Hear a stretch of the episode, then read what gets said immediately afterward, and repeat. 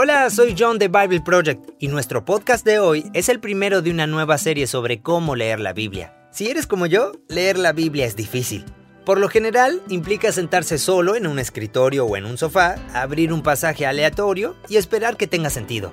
Así que hoy Tim y yo vamos a hablar sobre una forma diferente y más antigua de leer la Biblia. El propósito de la Biblia es ser leída en voz alta al pueblo de Dios reunido en asamblea, tanto para contar la historia que les recuerda quiénes son, como para invitar a ese pueblo reunido a una relación de pacto con Dios. No solo para que conozcan a Dios, sino para que sean transformados por esa relación y luego se conviertan en representantes de Dios ante las naciones. ¿Cómo se leía la Biblia originalmente y cuál es el propósito principal de leer la Biblia? Aquí vamos.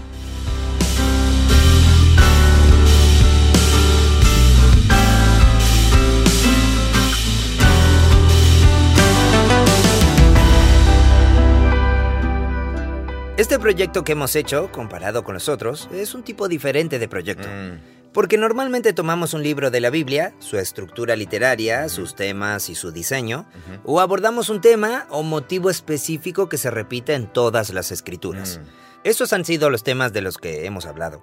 Pero queremos hablar de la idea de por qué es importante leer las escrituras en voz alta juntos. Sí. Este no es un tema de la Biblia per se, pero es algo que nos interesa. Creo que deberíamos hablar un poco de por qué nos interesa. Sí, sí. Pero en realidad de esto vamos a hablar.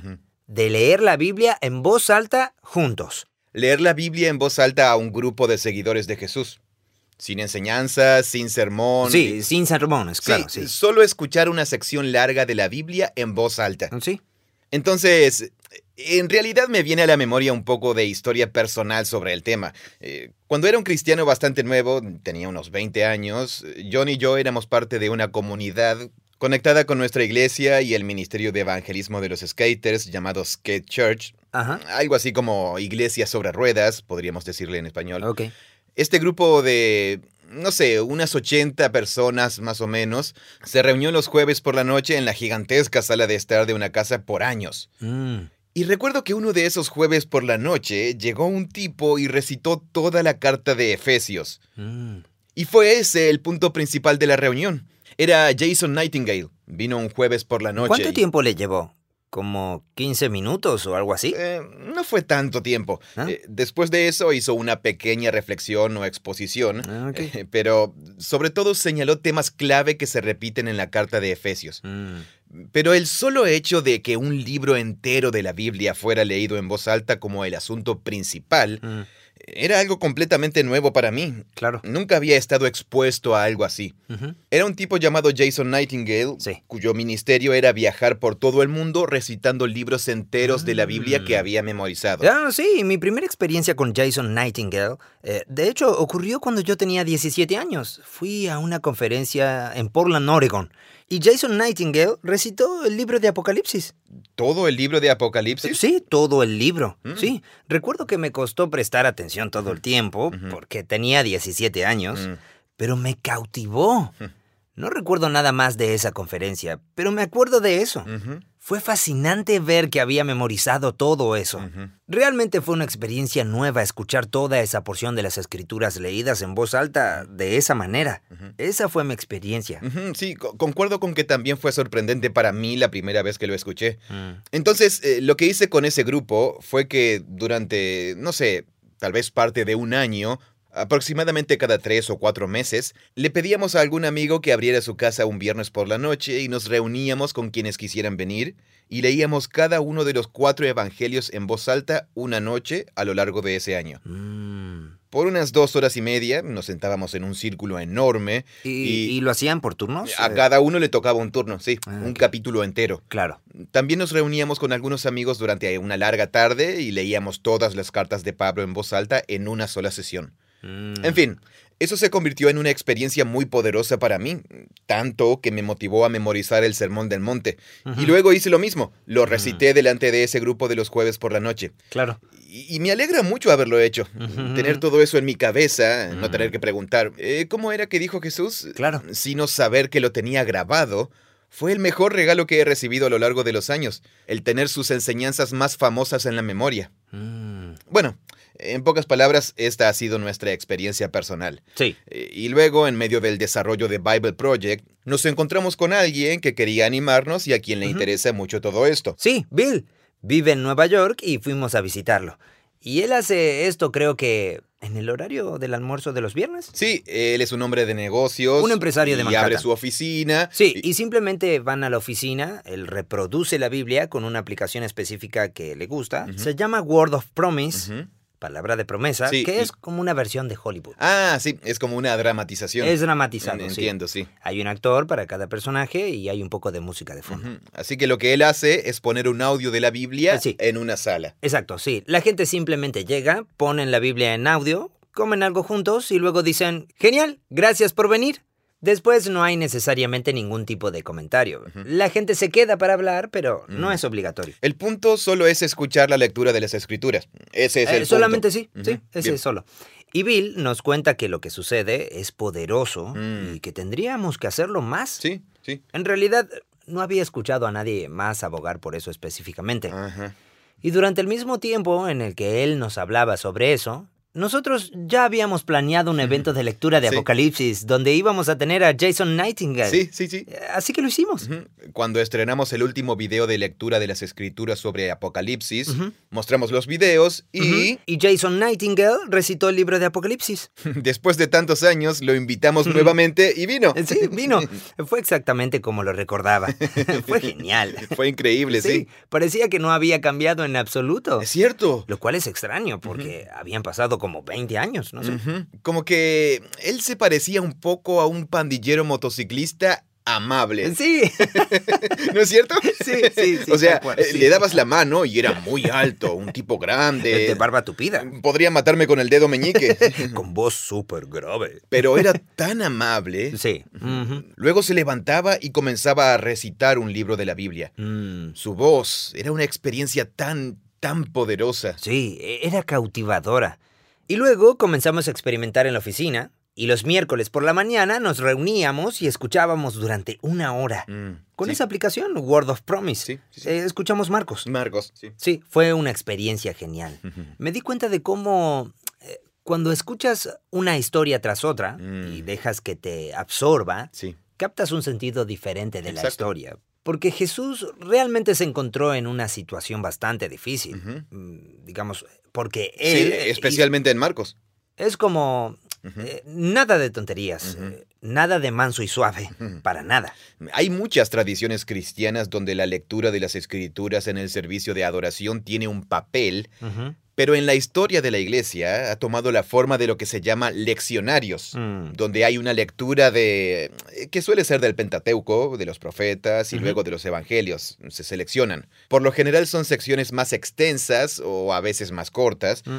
pero la práctica de solo leer en voz alta una sección extensa de la Biblia no es una práctica generalizada en ninguna tradición protestante, católica ni cristiana ortodoxa como parte habitual de los leccionarios son básicamente así, eh, pero incluso así, siguen siendo secciones pequeñas de un libro. Si alguien te dice, oye, nosotros nos reunimos y leemos un libro, y uno dice, wow, Sí, totalmente. eso es una locura. Sí, o si no, ¿por qué cuando uno escucha que alguien como Jason, que tenía el ministerio de dar la vuelta al mundo recitando libros enteros de la Biblia, dice, Eso es raro, sí. ¡qué raro! sí. Y con el tiempo pensé en eso y dije, es raro que eso sea raro.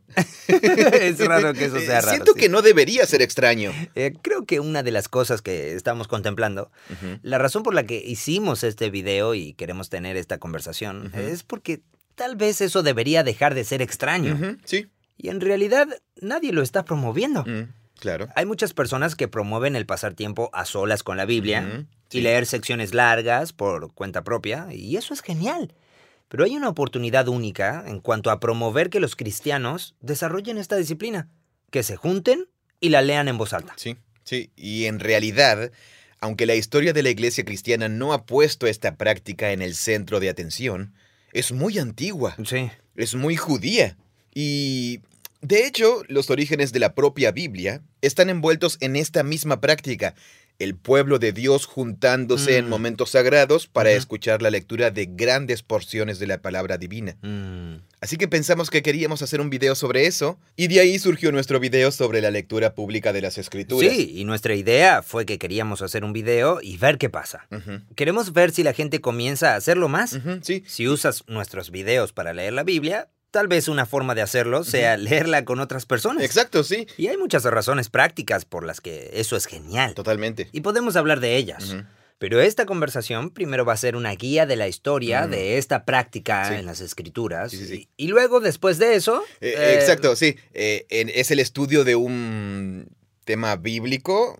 Mm, No es que la historia bíblica esté unificada por eso, Claro. pero es una idea que se repite. Es una idea que se repite. Que se repite en la historia bíblica. Sí. Y en realidad los orígenes escritos de la Biblia están envueltos en la práctica misma de leer las escrituras en público a un grupo de personas reunidas en asamblea. Así que ahí lo tienes. Entonces, por muchas razones, parece importante. Claro. No sabemos a dónde va a llegar, pero tenemos la esperanza de que esta conversación y el video que hemos hecho van a animar a que muchas personas prueben ponerlo en práctica. Creemos que debería ser normal que los seguidores de Jesús inviten a un grupo de personas a su casa una noche para escuchar la lectura de la Biblia en voz alta. Tal vez deberíamos comenzar con las cosas prácticas rápidamente. Ah, sí, sí, sí, porque sí. ahí es donde, eh, digamos, como reunir a la gente para que solo lea la Biblia en voz alta es súper simple. Sí, to- totalmente, claro. ¿Cierto? Sí, es Sí. muy simple. Sí, es muy simple. De verdad, es, eh, es intimidante pensar en comenzar un grupo pequeño o algo así. Sí, sí, dirigir un estudio bíblico. Sí. O facilitar uno. Liderar un estudio bíblico. Sí, sí. Porque sientes que necesitas saber, que debes estar preparado. Eh, va a haber muchas preguntas. Porque tú eres el líder. Y dices, "Mm, no sé. Como que tiene todo un peso, ¿no? Sí. Pero otra cosa es invitar a la gente a tu casa para que lea la Biblia en voz alta. Es eso. Sí, cualquiera puede hacerlo. Sí, solo vengan y leamos. y ni siquiera tienes que leer. Mm. Puedes conseguir una aplicación de la Biblia y reproducirla. Eh, puede ser durante dos horas, lo que sea que tenga más sentido. Claro, sí, Así y- que es muy sencillo. Pero también eh, se crea un sentido de comunidad de una manera diferente. Sí, eso es. Pues una vez que lo has hecho y te has reunido, es natural que luego hablen de lo que Sí, acaban de e- es como ir al cine. Sí, Tienes una experiencia una experiencia juntos. con esas personas que se convierte en un vínculo social. Sí, Además, cuando haces algo así, se vuelve una experiencia formativa. sí. Piensa también en el cristiano promedio. ¿Dónde se encuentran las personas con la Biblia? Bueno, la encuentran como parte de un culto o una misa de algún tipo. Sí. ¿De qué manera? Puede que escuchen la lectura en voz alta de una sección de la Biblia, como leccionario, o puede que escuchen la lectura en voz alta en la enseñanza o la predicación de una sección de la Biblia como parte de un sermón. Pero por necesidad, tiene que ser solo un párrafo o una sola historia. Y si mm. durante años esa es la única exposición que tienes a la Biblia, ¿cuál es el propósito de la Biblia? ¿Mm? Bueno, no lo sé, ¿qué quieres decir? Su propósito es que vayas a la iglesia y oigas la lectura de un párrafo. ¿No es cierto? Nunca estás expuesto a nada más largo que un párrafo a la vez. Y creo Mm. que se aplica a la experiencia personal de muchas personas de leer la Biblia en silencio, Mm. por la noche, por la mañana o algo así. Y, y por lo general Eh, Sí, es o con la guía de un devocional. o con la guía de un devocional Sí, y sacan un, por ejemplo... que se enfoca en una frase Eso. o tal vez en tres frases, como un párrafo o incluso un capítulo. Pero el punto es que esos libros se escribieron como libros, unidades literarias completas y Mm. unificadas Sí. que, que están destinadas a leerse de principio a fin. Sería como si hubiera un grupo de personas a las que les encanta reunirse y citar frases de la trilogía del Padrino Ah, sí, o algo así.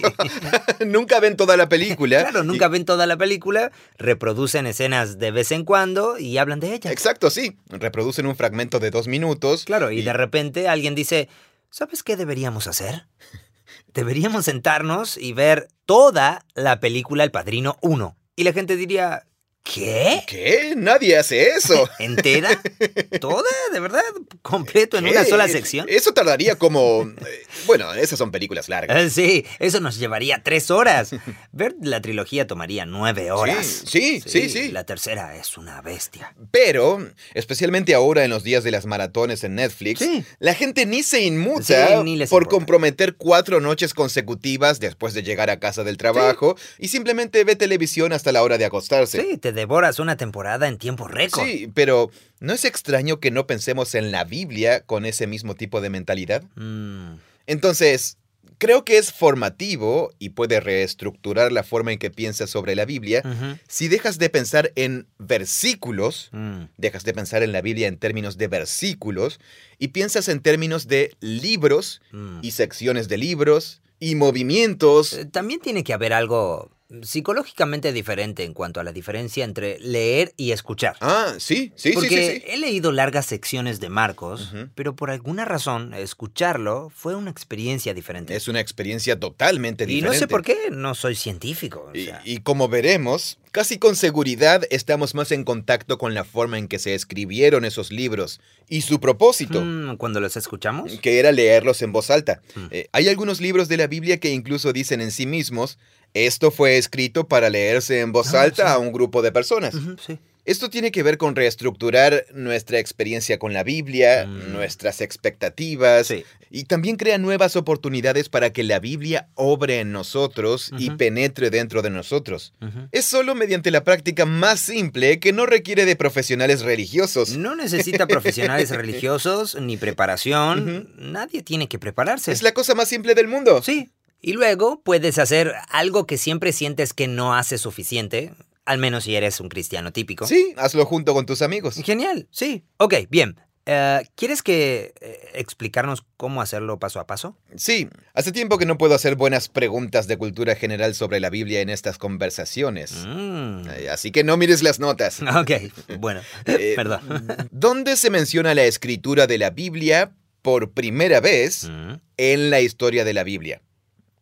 En otras palabras, si comienzas en la página 1, Mm. ¿dónde encuentras por primera vez la mención de que alguien escribe la Biblia? Escribir la Biblia como eh, sabiendo que eso es parte de un... Sí, alguien escribe y lo que está escribiendo es algo que va a convertirse en parte del libro que estás leyendo. Mm, Eh, Si es una narración, estamos hablando de la primera mención de la escritura de la Biblia dentro Mm. de la Biblia misma. Mm, bueno, eh, dame un ejemplo de una que no sea la primera, que no dé ninguna pista. Me está costando trabajo... eh, Ah, bueno, como en el libro de Jeremías. A él se le dice que escriba todas esas profecías, poemas y ensayos en un rollo. mm, Entonces él lo hace. ok, sí. Hay una historia sobre la escritura del libro de Jeremías Ah, en Jeremías. Entiendo. Ok. Y luego un capítulo entero, Jeremías 36. Supongo que es en algún lugar del Éxodo con Moisés, solo que no sé qué historia sería. Eso está bien. Buen trabajo. Genial, sí. Es correcto. Bien. Mm, Siempre me parece agradable. Muchas personas piensan que tiene algo que ver con Moisés, Mm, eh, pero por lo general creen que tiene algo que ver con los diez mandamientos. Porque sí, la escritura de los mandamientos y cosas así. Ah, claro, sí. Eh, pero en realidad, la primera mención sobre la escritura de la Biblia en la Biblia es una historia de antes de que Israel llegue al monte Sinaí. Estaban en el desierto en camino a la tierra prometida. Está en Éxodo capítulo 17. El pueblo ha escapado de la esclavitud en Egipto, tienen comida y algunas cosas que han saqueado a los egipcios, pero son una banda de esclavos que se han escapado y que está en el desierto. Mm, Y un grupo de... eh, no eran cananeos, pero vivían en el sur, vivían en lo que sería la actual Jordania, en la región de Amán. Ok. Se llamaban amalecitas. Mm, Y ellos ven la oportunidad de saqueo, así que se abalanzan sobre los israelitas y los atacan. mm. Entonces los israelitas forman una fuerza de defensa improvisada. Esta es una historia con la que por lo general estamos familiarizados. Cuando Moisés sube a una colina para orar por la victoria, cuando levantaba las manos para orar, Israel ganaba. Mm, sí, cierto. Pero como era anciano, se cansaba. En realidad es una historia muy extraña. Sí, y cuando bajaba los brazos empezaban a perder. Así que se le cansaban los brazos porque Sí. se quedaba como... ¡Ah! Sí, claro. Y cuando dejaba de orar, Israel empezaba a perder la Mm. batalla. Sí. Es extraño. Sí. Sí, Así que hace que dos tipos lo ayuden a mantener los brazos en altos Mm. y luego oran y ganan. Más tarde, cuando la batalla termina, Éxodo 7:14, Dios le dice a Moisés, escribe esto en un rollo Mm. para que se recuerde. Esa es la primera mención de la escritura de la Biblia en la Biblia. Mm, mm. Para mí es interesante, porque no tiene nada que ver con mandamientos ni leyes. Eh, Sí, es una historia. Claro, recuerda esta historia. El propósito de escribir no es solo con fines de archivo, es para recordar activamente ese suceso. Mm. ¿Cuál fue ese suceso? Dios rescató a su pueblo de la esclavitud, eran vulnerables, Sí. casi los destruyen, pero Dios intervino y rescató a su pueblo. Mm. Así que lo primero que podemos deducir de esta historia es una conclusión muy simple. ¿Qué aprendemos sobre el propósito de la Biblia a partir de esta primera mención de la escritura de la Biblia en la Biblia?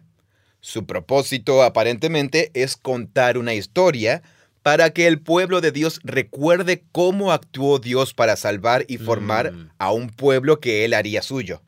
Bien, esa es la primera mención de la escritura de la Biblia en la Biblia. Fantástico.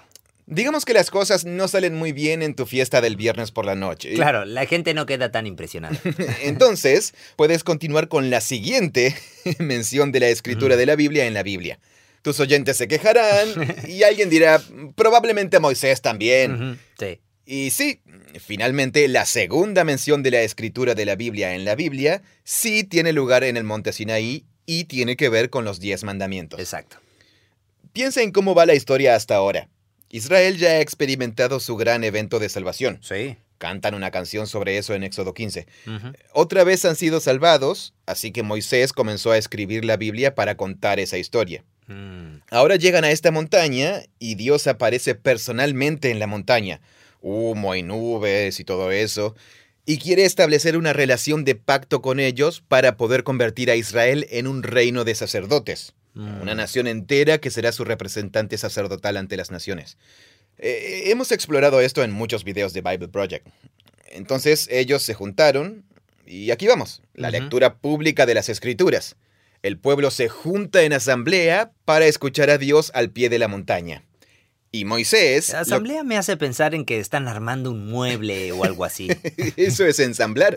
bueno, asamblea me suena extraño, Mm. parece antiguo. Pero sí, sé que es la palabra que se usa. Esa es la palabra, sí. Sí. Y, y no es una palabra normal en español. Claro, sí. Asemblarse. Eh, Tal vez asamblea escolar. Eso no suena Mm. tan raro. Igual, llegan al pie de la montaña y Dios le anuncia los diez mandamientos a Moisés. Ok, Y luego unos cuantos mandamientos más que se encuentran en Éxodo 20, 21 y 22. sí. Y entonces Moisés los escribe. Segunda mención de la escritura de la Biblia en la Biblia. Ok. Luego baja a donde está el pueblo en Éxodo 24. Oímos que Moisés escribe todos los términos de esa relación de pacto, los lee en voz alta, y esa es la Mm. primera vez que alguien le lee la palabra divina en voz alta al pueblo congregado por Dios. Mm. Y es un matrimonio, es una ceremonia de boda, es un pacto. La primera mención de la escritura de la Biblia es sobre una historia de salvación que el pueblo de Dios nunca debe olvidar Mm. porque le recuerda quién es. Exacto. La segunda mención de la escritura de la Biblia en la Biblia es la escritura de los términos de una relación de pacto.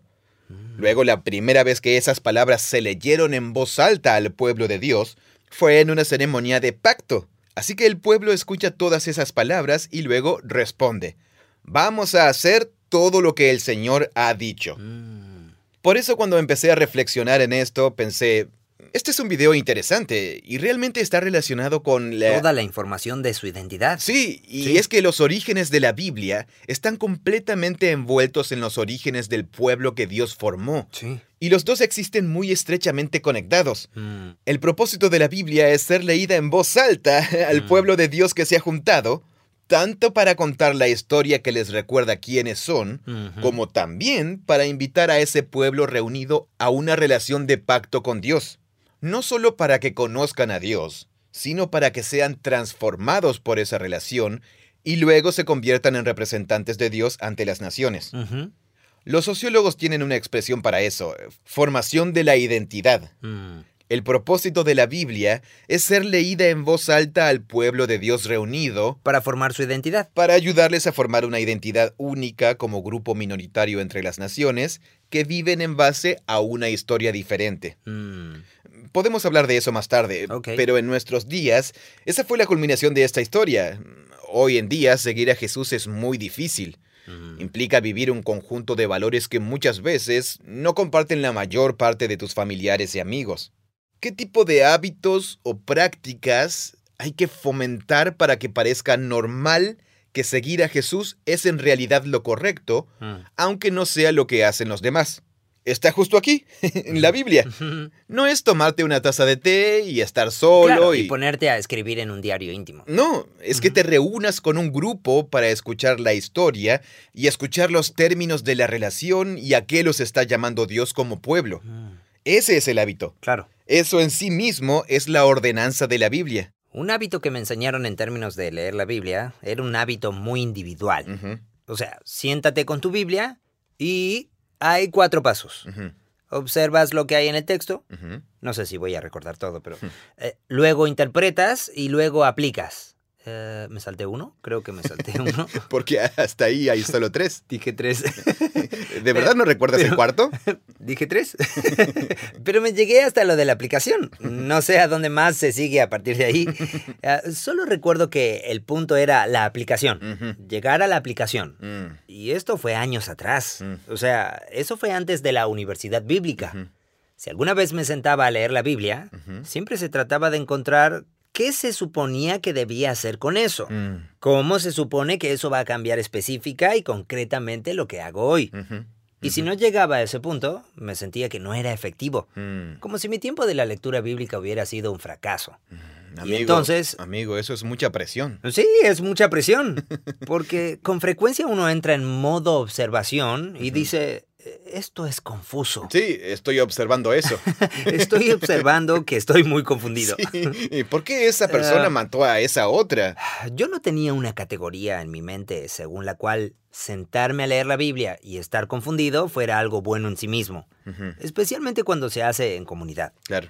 Porque cuando lees esas historias y las escuchas, le están dando forma a tu imaginación y a tu forma de pensar sobre el Sí, mundo. Sí, Incluso si no te das cuenta, eso están haciendo. exacto, sí, sí. Así que el éxito no es llegar a una aplicación específica y luego quedarse con ella.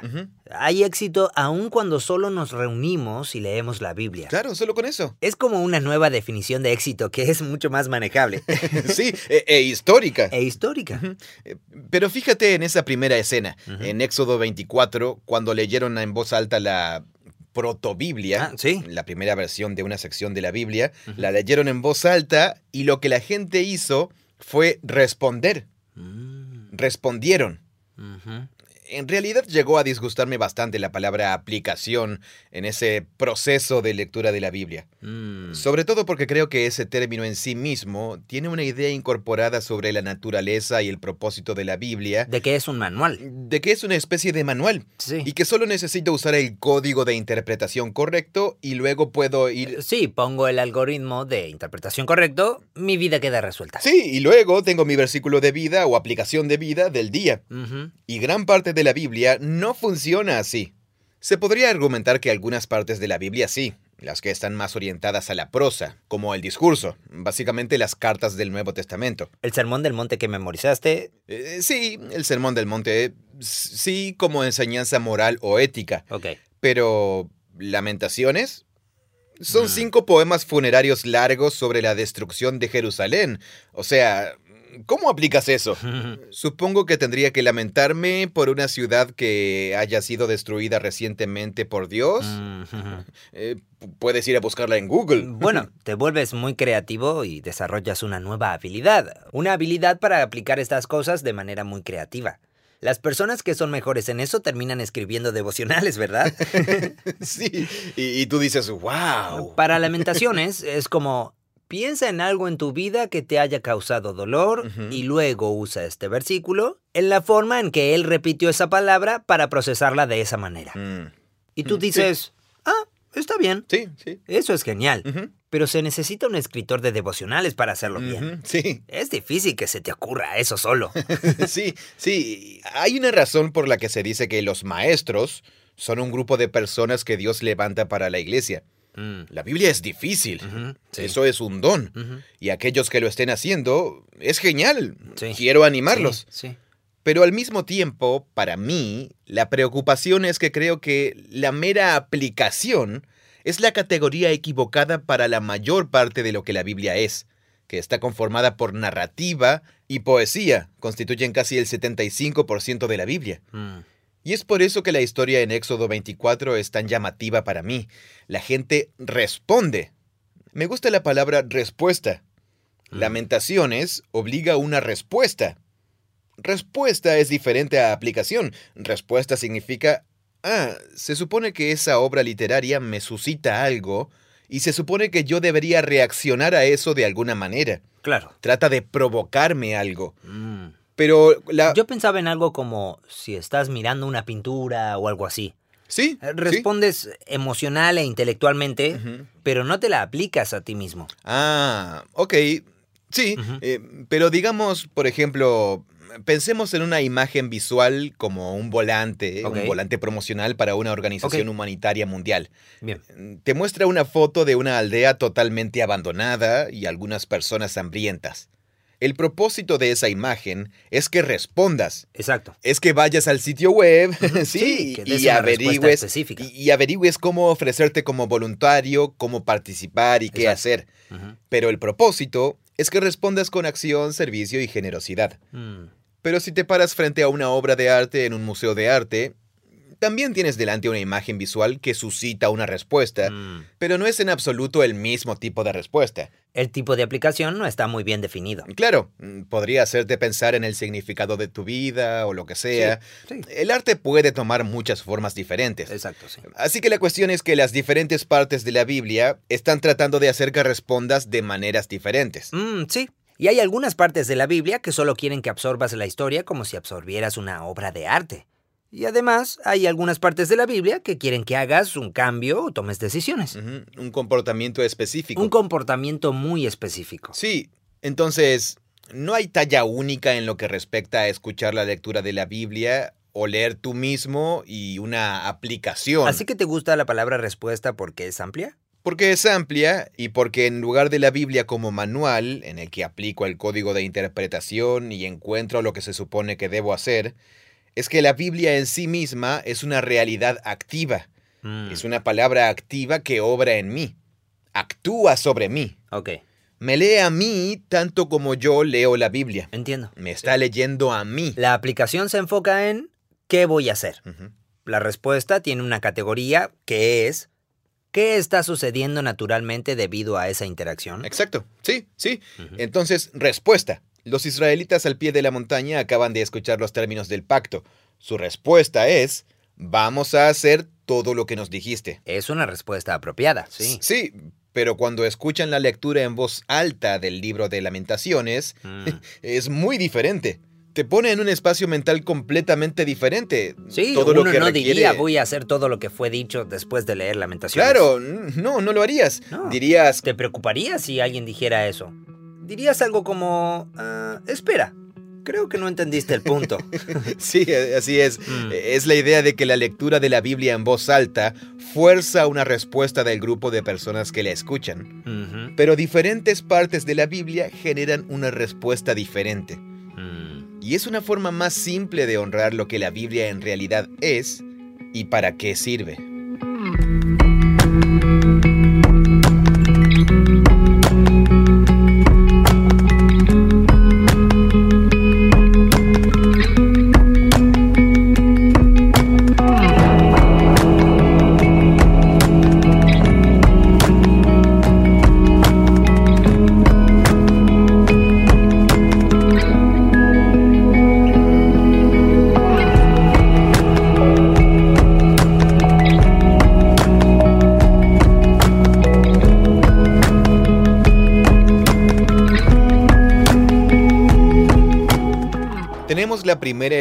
De la Biblia en la Biblia y la primera vez que se lee en voz alta la protobiblia. Ok, Es contar la historia invitar a la gente a esa historia y luego Hacer una especie de ceremonia. hacer una ceremonia en la que te llaman a responder si vas a vivir o no según esa historia. Claro.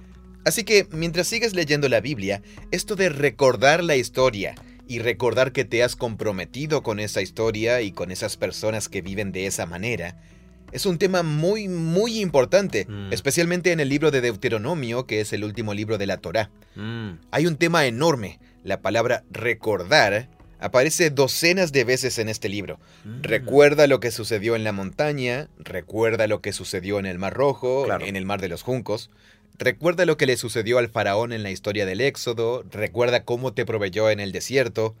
Vemos el tema central del diseño de que en sus hogares, en sus familias Mm. y con sus amigos, constantemente vuelven a contar la historia, hablan de ella y piensan en ella. Para mantener la memoria fresca. Para mantener la memoria fresca, sí. Eh, Claro. por ejemplo, en Deuteronomio capítulo 4, Moisés le dice a Israel, Mira, te he enseñado los decretos y las leyes que Dios me ordenó para que los cumplas cuando entres a la tierra.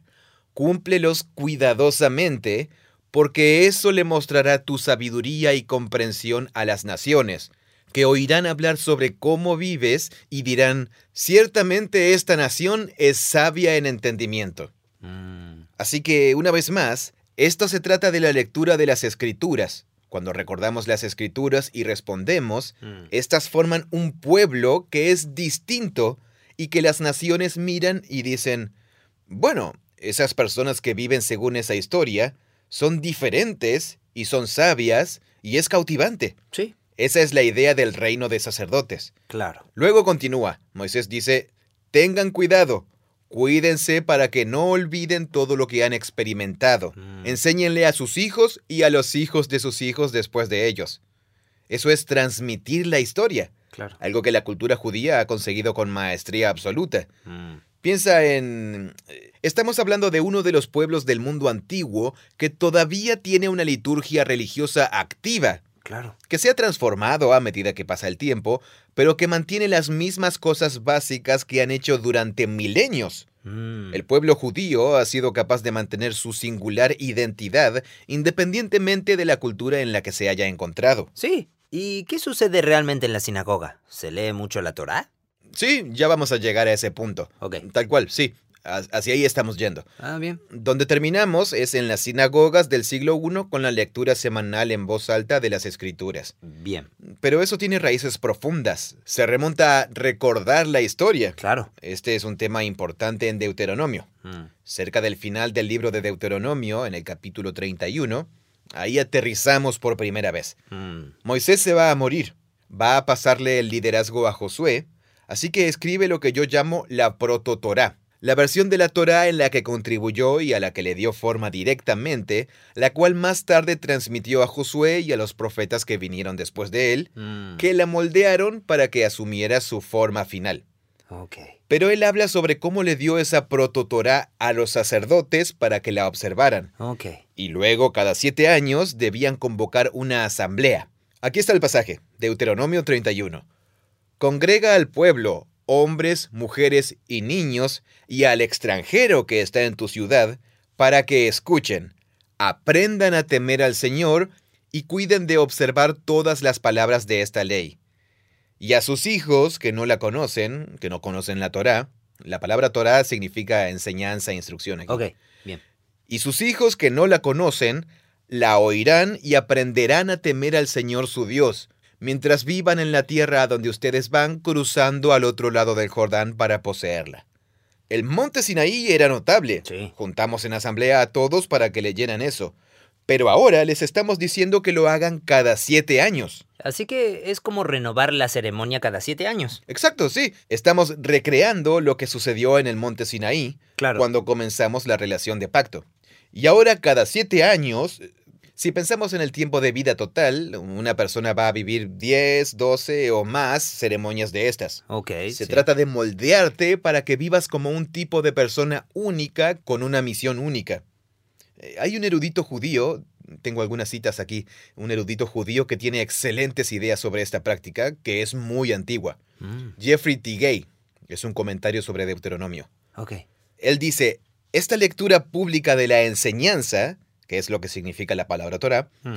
la lectura pública de la enseñanza es parte de lo que él llama el carácter democrático de la religión bíblica. Aborda sus enseñanzas y exige toda su adhesión con pocas distinciones entre los sacerdotes y los laicos, y exige una educación universal de los ciudadanos, la ley y la religión. Así que pensemos, Ok, tienes hijos, sí. hay largas secciones de la Torá que son como la ley civil sobre qué hacer con eh, los ladrones de casas y la Ujú. construcción de parapetos en las casas y cuando un burro viene y se come mi trigo. Claro, Y están los niños, sí. como que, ¿qué está pasando aquí? Así que él dice, todo el pueblo, todos son hijos de Dios y están Claro. consagrados a él. No solo una élite espiritual o intelectual, Bien, la religión bíblica es para todo el pueblo. claro. claro. Él cita un ejemplo muy interesante. Eh, hay una sinagoga del siglo III, una de las sinagogas más antiguas que se ha excavado en un pueblo llamado Dura Europos, Mm. eh, que queda en Siria. Mm, No sé en qué condición está esa ciudad en este momento, en medio de la guerra. y ¿Dura eso. Europos era el nombre de la ciudad?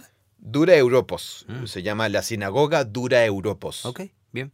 Ya sea el nombre de la ciudad o si lo fue en una etapa anterior. Es una buena pregunta. Ajá. Busca en Google, quien esté escuchando, busquen en Google la sinagoga de Dura Europos. Yo lo voy a Google. Es parte de las obras de arte judío más antiguas que. Ah, ¿Cómo se deletrea? Dura es D-U-R-A, Ok. luego Europa, Europos. Europos, es casi igual a Europa. Son algunas de las pinturas judías más antiguas que existen. Oh, wow. Mira, hay muchas. Sí, y todas son recuentos artísticos de historias de la Biblia hebrea. Genial, es como el primer Bible Project. Sí, totalmente. Eh, sí, eh, olvidé cuándo fue descubierta. Eh, ha generado todo un campo de erudición porque nos da una ventana a cómo pensaban los judíos del Medio Oriente hace 1700 años Ah, sobre la forma de interpretar estas historias bíblicas. ah, Es la época del Imperio Romano, así que se representan con un aspecto románico, con Ah. togas y ese tipo de cosas. Es muy interesante. Sí. Eh, La razón por la que Jeffrey T. Gay menciona esto es porque hay una imagen de una persona con un rollo abierto con gente reunida alrededor leyendo el rollo en voz alta. Mm, Ha habido mucho debate académico sobre a qué se refiere esa imagen. Algunas personas piensan que es Moisés leyendo la Torá en voz alta, otras piensan que es Esdras, y otros piensan que es una representación de lo que sucedía en la Ah, mira, sinagoga. esta se llama Esdras lee la ley. Sí, así es. Esa es una opinión. No hay ninguna leyenda en la parte inferior que diga de qué se trata. Ah, Tigay hace una comparación interesante aquí. Él dice, hay otro edificio sagrado en Dura, que era un templo de Mitra, que era una antigua religión pagana, y es de un mago con su túnica sagrada, y tiene un rollo en la mano mientras está en medio de la gente, y está cerrado. Mm, Pero aquí, en la sinagoga de Dura, hay un hombre judío y a su alrededor hay una multitud de personas, aunque no veo a la multitud en esa imagen, la que buscaste. ok. Sí, bueno, no. eh, En la otra, su rollo está abierto frente a la gente. Y Tigay hace esta interesante observación y piensa que esto es lo que hace único al judaísmo. Mm, ¿Y eso era único en esa época? Sí, en la era romana no había conexión cercana entre la religión y los textos. La cultura judía desde el principio intentó, en primer lugar, que todas las personas fueran alfabetizadas para que pudieran aprender a leer y participar en la lectura de las escrituras en voz alta. Pero lo que no es único es que, corrígeme si me equivoco, todas las culturas usan la narración oral Mm. para formar su identidad. Eso es correcto, sí. Así que eso no es único. Pero el hecho que escriban y alienten a todos a que lean juntos y sepan leer y escribir Sí. es único. Eso es único, sí. Ok, bien. Ha sido único en la historia de la cultura judía. ¿Por qué es significativo eso? Porque si tengo acceso a las historias oralmente, ¿por qué es tan importante que tenga acceso a través de un rollo? Em, sí, es una buena pregunta. Y, y tienes razón, casi con seguridad, en gran parte de la historia israelita, esa memorización oral coexistía. Porque en la antigüedad era muy caro producir textos escritos, era mucho más fácil memorizarlos. ¿Te imaginas vivir en una época en la que es más fácil memorizar algo que escribirlo? Muy hacia Sí, atrás, sí. en mi experiencia. Sí, o o sea, eso abarca la mayor parte de la historia de la humanidad. Pero eso abarca la mayor parte de la historia de la humanidad. Sí, sí. Ahora vivimos en una época de la historia de la humanidad donde es mucho, mucho más fácil, en órdenes de magnitud extrema, escribirlo que recordarlo. sí, lo sé, porque nosotros... Ahora no, no recordamos nada. Ni siquiera sé mi propio número de teléfono. Sí, ahora lo escribimos. más o menos. Existe en la nube. sí, En Google Docs. Lo escribes, pero ¿dónde está en realidad? Mm, sí. Sí, es un buen punto. Es un cambio radical, la imprenta. Eh, solo tengo que recordar las distinciones. Sí, tengo que regresar al cerebro de una antigua visión del mundo. Bien, sí. Esta práctica de leer cada siete años la historia de la Torah en voz alta. ¿Las enseñanzas en la Torah? Sí, la historia de la Torah, los mandamientos en la Torah en voz alta al pueblo. Y las historias de la Torah. Sí, bueno, parece que la proto-Torah a la que le dio forma Moisés era principalmente bueno, sabemos que contenía la historia de que fueron rescatados. Cierto. Así que era algo de narración. Y también los términos del pacto, lo que llamamos las leyes y los mandamientos. Mm. Así que, sea la forma que sea, él la transmitió. Sí. Cuando el pueblo cruzó el río Jordán y entró a la tierra por primera vez, después de la batalla de Jericó, se detuvieron e hicieron eso. Mm. Leyeron la proto-Torá en voz alta a todo el mundo. Eso está en Josué capítulo 8. Okay. Y se puede ver por qué. Ahora estamos cruzando la frontera hacia el nuevo horizonte como pueblo. Vamos a recordar quiénes somos, de dónde venimos, por qué estamos llegando a esta tierra, de qué se trata todo esto. Mm. Lo fascinante es que luego sigues leyendo la historia de Israel, pasan los siglos, y no se menciona esta práctica. Pasan siglos. Mm. La siguiente vez que se menciona la lectura pública de las escrituras divinas de Israel es al final de Segunda Reyes, ah. como una generación antes de que se fueran al exilio con Josías. Y él descubre un rollo de la proto-Torah en el templo ah, que había sido olvidado. Mm. Esta es la cuestión del informe de la minoría de que aquello a lo que Moisés estaba llamando a Israel terminó siendo una opinión de la minoría. Un camino sellado, olvidado. Sí, una visión minoritaria olvidada, sí, es cierto.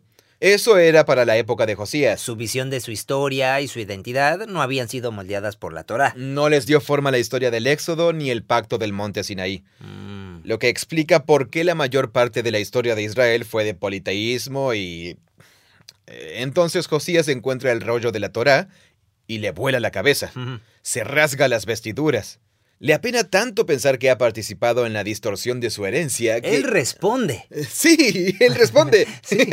claro, nunca te irías con eso como aplicación. sí, eh, creo que se supone que debo rasgar mi ropa. Eso es lo que entiendo de esto. Ese sería un gran devocional. lo sería, sí. Lee el Sermón del Monte y luego rasga tu ropa. claro. Eh, así que lo que hace es reunir a todo el pueblo y hace que los sacerdotes lean las escrituras en voz alta. Y luego Mm. dicen, todo el pueblo dice, oh, no lo puedo creer, Mm, sí. nos hemos equivocado mucho. Y se produce una gran reforma, la llamamos la reforma de Josías. Así que esa es otra mención aquí. Mm. Pero piensa en ambas historias. Josué y Josías están en momentos clave de transición de su historia, en los que miran hacia adelante, recordemos quiénes somos mientras avanzamos hacia algo nuevo, sí. o en el caso de Josías, miran hacia atrás, recordemos quiénes somos y, ay, santo cielo, no hemos sido fieles a la historia y a la razón por la que Dios nos creó. Esas son dos cosas que la Biblia le hace al pueblo de Dios. Puede recordarte quién eres cuando entras a un nuevo territorio inexplorado, Mm. así que estás buscando anclas para darle fundamento a tu identidad respecto a por qué estás aquí y cuál es tu esencia a medida que avanzas hacia nuevas experiencias. Mm, Eso es Josué capítulo 8. Bien. Pero luego otras veces, como en la historia de Josías, te das cuenta de que has perdido el rumbo Mm. o te encuentras en una serie de circunstancias que no son lo que querías, y por lo tanto escuchar la lectura de las escrituras en voz alta es como eh, las sales de amoníaco. ¿sí? Te despierta para saber quién eres realmente y cómo has vivido de una manera que es completamente incoherente con tu verdadera identidad. Mm. Y es eso lo que la lectura de las escrituras en público puede hacerle a la gente. Es poderosa. Sí. Puede recordarte a dónde vas y de dónde vienes.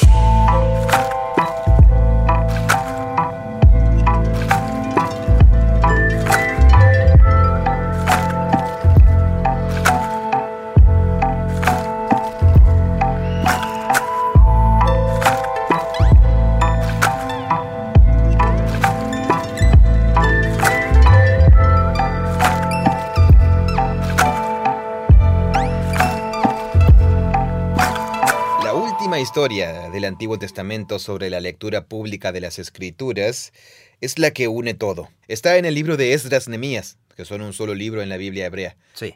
Después del exilio a Babilonia, el pueblo regresa, la vida es difícil en Jerusalén, Mm. pero la están reconstruyendo. Algunas victorias, algunas derrotas, algunas transigencias, y lo que terminan haciendo es que, en obediencia a la práctica de la que Moisés habló hace tanto tiempo, reúnen a todo el pueblo. Bien. Y se nos habla de una pequeña plataforma que hacen en el patio público. Hacen Mm. un pequeño podio, un pequeño podio de madera. Mm. Los sacerdotes están todos allí, los levitas, Esdras y Nehemías, y reúnen a todo el pueblo. Los niños, los hombres y las mujeres, todo el mundo está allí. Ok. Nehemías 8:8. Y leyeron en el libro de la ley, la Torá, de Dios, interpretándolo y dándole el sentido para que entendieran la lectura. Hmm. Este es el primer ejemplo de que Israel se reúne después del exilio en torno a las escrituras. Pero hacen más que solo leer, también hay una... ¿Interpretación? Eh, Sí, hay personas que exponen, hacen una exposición, le dan sentido. Mm.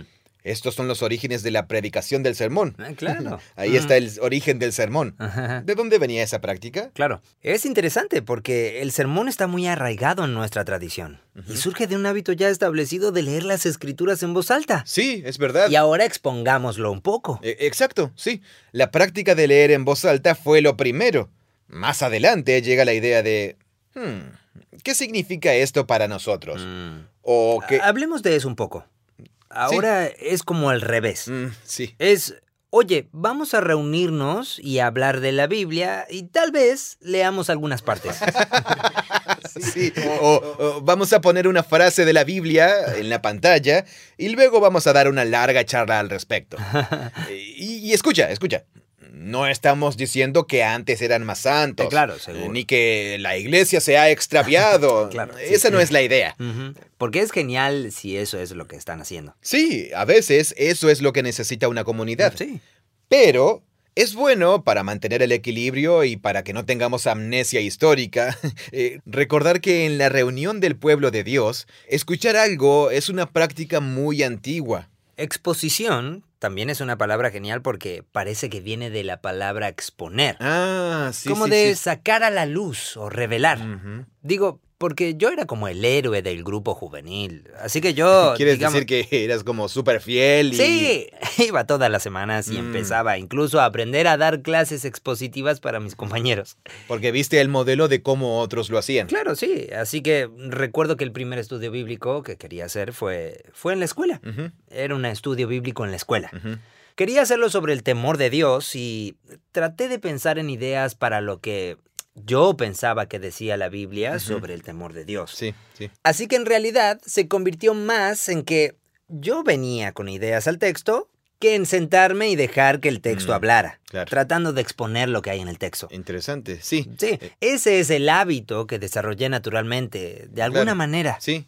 Necesito tener una especie de idea y luego encontrar versículos que me ayuden. Refuerzas esa idea. Claro. En lugar de, leamos parte de esto y Mm. luego veamos si podemos exponer algo del significado a través de un corto diálogo. Mm. Sí, eso te hace dar cuenta de que nadie llega a la Biblia sin un marco completo de ideas e hipótesis preconcebidas. Sí. De hecho, es muy difícil leer la Biblia sin imponerle todo lo que ya creemos que sabemos. Sí. Porque, por lo general, las personas son expuestas a la Biblia dentro de una comunidad. La comunidad de una iglesia o una sinagoga en la que fuiste criado o de la que te volviste parte. Claro. Y en realidad lo que aprendes primero es lo que escuchas que se enseña todo el tiempo. Y si lo que escuchas que se enseña todo el tiempo a veces menciona la Biblia, lo que aprendes es ese marco o ese esquema. Mm. Y luego quizás puedes tener la iniciativa de leer la Biblia tú mismo, pero es muy difícil escucharla. Mm. Sí, porque estás tratando de forzarla para que encaje en ese esquema. Exacto, sí. Y terminas dejando al margen grandes secciones de la Biblia porque no encajan con lo que pensabas. Sí. Es muy difícil deshacer eso. Mm. Por eso, la idea de que se lea una sección larga de la Biblia en voz alta creo que nos suena extraño. Porque la mayor parte de la gente se va con tantas preguntas.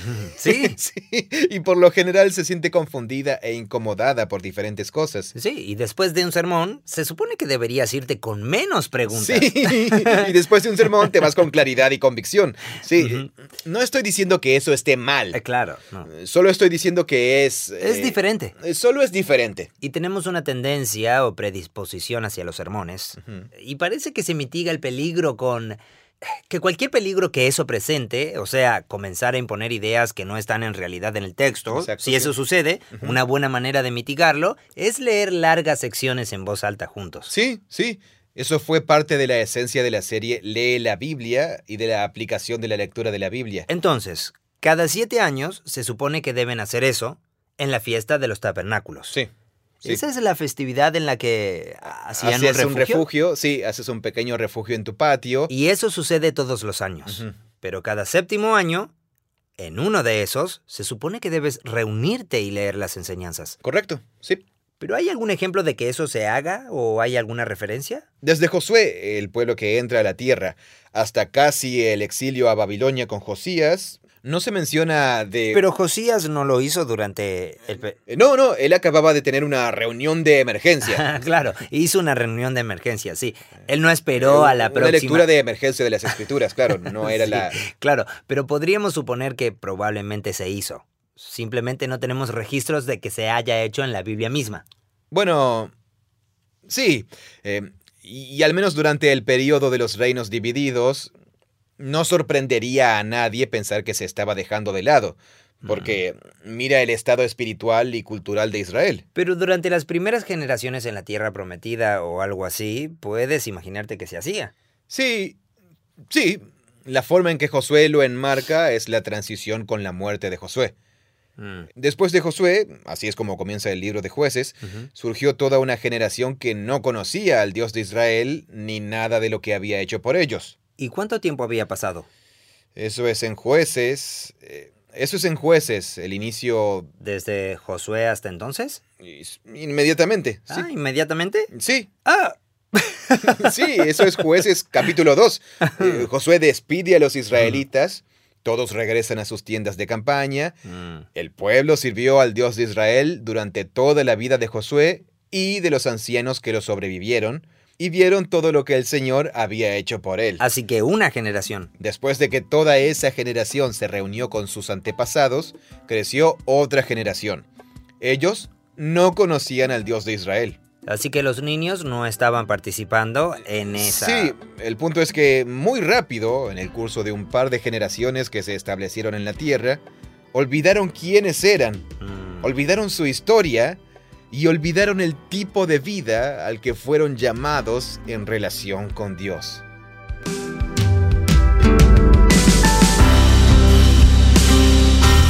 Gracias por escuchar este episodio. Vamos a terminar el tema de la lectura bíblica de la Biblia en voz alta en nuestro próximo episodio. Veremos cómo Jesús comenzó su ministerio durante una lectura pública de las Escrituras. Estamos muy agradecidos con todos por apoyar este proyecto. Nuestros videos están en nuestro canal de YouTube, youtube.com barra Bible Project Español. Y hay más recursos como planes de lectura y carteles digitales que puedes descargar. Todo es gratis en nuestro sitio web spa.bibleproject.com. Gracias por escuchar y ser parte de esto junto a nosotros. Este podcast es producido por Full Voice Studio. Es una versión localizada del podcast de Bible Project originalmente grabado por John Collins y Tim Mackey. Gracias por escucharnos. Hola, mi nombre es Ivette Alvarado, soy de Guatemala y lo que más me gusta de Bible Project es la forma creativa, práctica y directa en la que podemos compartir el Evangelio a través de sus recursos y es así como de hecho yo conocí Bible Project en uno de los grupos pequeños dentro de la iglesia. Y lo que más me gusta también es que la misión que tiene Bible Project es la misma en la que yo también puedo creer y es que creemos que la Biblia es una historia unificada que nos guía a Jesús. Y Bible Project crea recursos gratuitos para ayudarnos a experimentar y escudriñar la Biblia y todo esto ha sido financiado generosamente por benefactores alrededor de todo el mundo. Si alguno de ustedes quisiera conocer más de ello, pues pueden ver la biblioteca de podcast, buscar más recursos o incluso hacer una donación en la página web spa.bibleproject.com.